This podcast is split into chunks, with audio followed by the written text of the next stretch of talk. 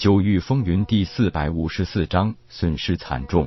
紫月凌风，这也是被夜空的表现镇住了。这种破阵的手法和速度实在是太恐怖了。在这众目睽睽之下，况且对手的修为只有化虚境后期。又有几人可以瞒得过众人，而通过作弊来破阵？他也是一时急糊涂了，所以才脱口而出这种不负责任的话。紫月凌风脸一红道：“谁说本公子输不起？这里是十万玄石，我愿赌服输。”说完，将一枚纳虚戒直接丢给夜空，他则直接跃下武斗台，灰溜溜的离开了。夜空拿着纳虚戒，摇晃着手道：“怎么样？”明天的比试是否还要继续？如果喜欢给我送玄石，本座是不介意的。紫月涛在台下高声道：“战书已下，反悔等于主动认输，这不是我紫月涛的做人风格。明日比试继续，好，明日再见。”这一次，麻三带回的那虚界内，原本五十万的玄石，已经直接变成了二百五十万万。当然，麻三自己也是大赚了一笔。然而，刚刚因为赚了大把玄石带来的好心情，很快就被来自神识深处的感应给破坏了。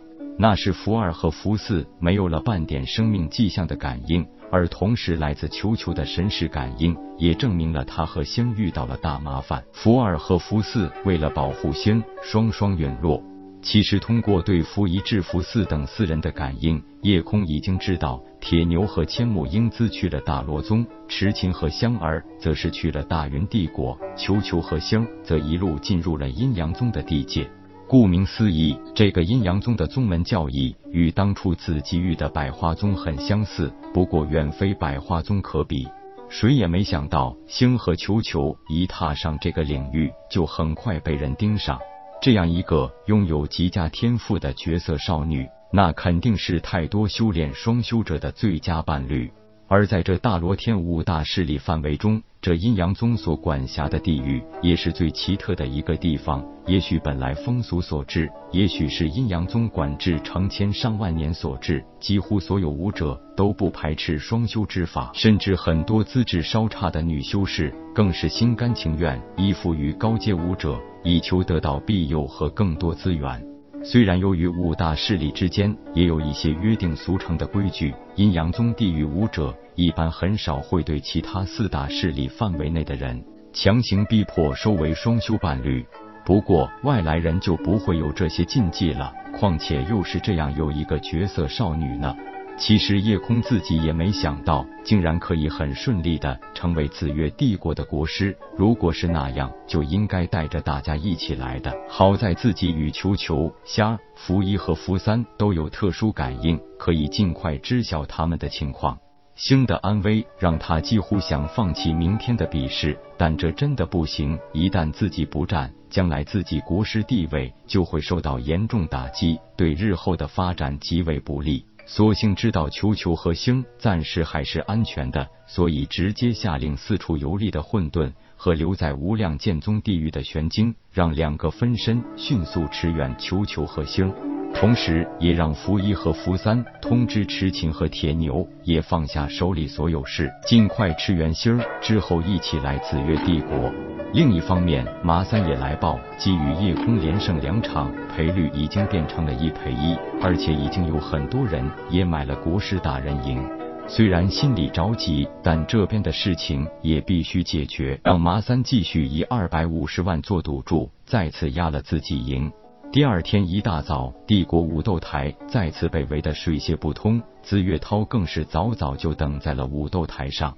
前两场的比试，国师大人一直保持着很好的风度。然而今天他一到场，立即道：“咱们废话少说，紫月涛划出道来，开始吧。”众人不知道今天国师为什么显得有些急躁，这反而让有些人觉得国师大人气道并不见得有多高明。紫月涛没有失去一个平民对国师大人的基本礼节，一拱手道：“咱们就比最简单也是最公正的气道早已，各取一件伪神器，就以一天为限，看谁最后的成品更优秀。”没错，这是一个看起来最简单，但也最能体现一个气师真实水平的方法，而且也是最公平的。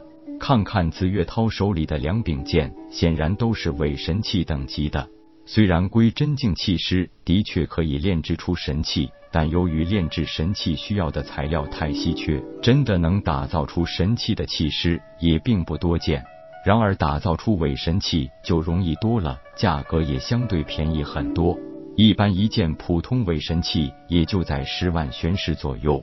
既然人家已经准备好了，叶空也不客气，随手捡了一件。两人祭出炉鼎，开始用自己的手段给伪神器进行加强处理。若说作弊，这一场比试他才真是可以毫无顾忌的作弊。有封天鼎这个逆天神器，改造任何兵器都只是小菜一碟。然而他并不想用这种不光彩的手段。虽然来自球球的信息显示，为了掩护大家撤退，福一、福三和容易全部遇难，铁牛、球球、玄晶和混沌也都身负重伤，可谓是损失惨重。不过万幸的是，池琴、香儿、星、千木英姿四人都安然无恙。知道大家没事，夜空一颗悬着的心算是放回了肚子里。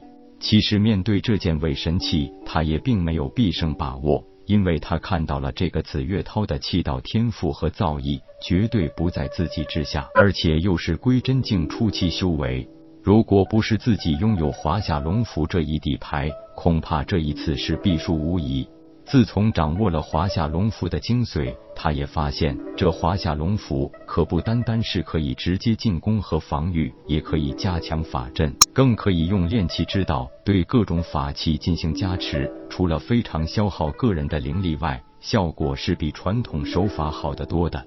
只是在强化处理过程中，由于心绪不宁，导致出现了一些小瑕疵。不过一天时间过去，人的作品一做比较后，紫月涛直接承认了失败。我输了，国师大人果然高深莫测，在下佩服。因为两人处理的伪神器都用了同一种材料，所以品质上可以很容易分辨高低。当然，紫月涛的境界高，所以效果自然也好一些。不过，夜空使用了一种让紫月涛彻底迷惑的手段，直接让这件伪神器的各项性能大幅度提升。本章结束，各位朋友，动动你发财的小手，为倾城点赞、订阅、分享，您的鼓励是我坚持下去的动力。最近，形成新的有声小说《我的老婆是双胞胎》也持续更新了，讲述退役特种兵与美女老婆和小姨子的幸福都市生活，简直羡煞旁人。期待你的收听。